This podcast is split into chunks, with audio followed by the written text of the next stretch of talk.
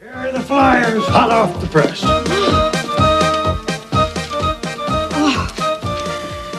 Looks good. Simple. Right over here, Grandpa.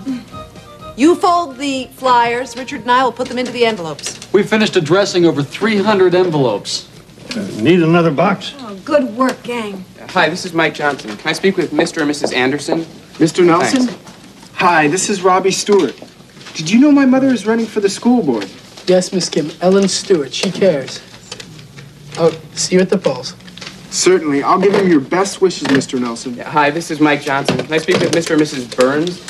Thank you. We have done so much in such a short amount of time, I can't believe it. Wait till Philip comes home and sees our progress. Everyone saw the story in the Riverdale newspaper. Mr. Maxwell was very kind to print my announcement. It helps enormously. Everybody in Riverdale reads his paper.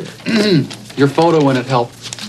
Thanks to you, Richard, it's a good picture. Well, hi all. Hello, darling.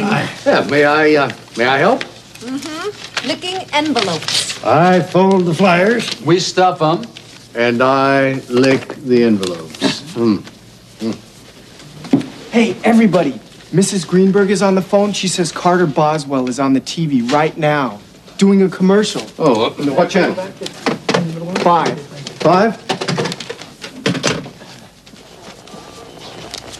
And if you ask what I care about, I'll tell you. I care about the school buildings in need of paint. I care about more lockers for the teachers. I care about new fixtures in the hallways. Not music or dancing or entertainment. I care about the practical things. If you do, vote for me, Carter Boswell. A lot of people will agree with him. I told you. Too bad kids can't vote. It's our school, but we can't vote. There are people in favor of the cultural programs, Mom.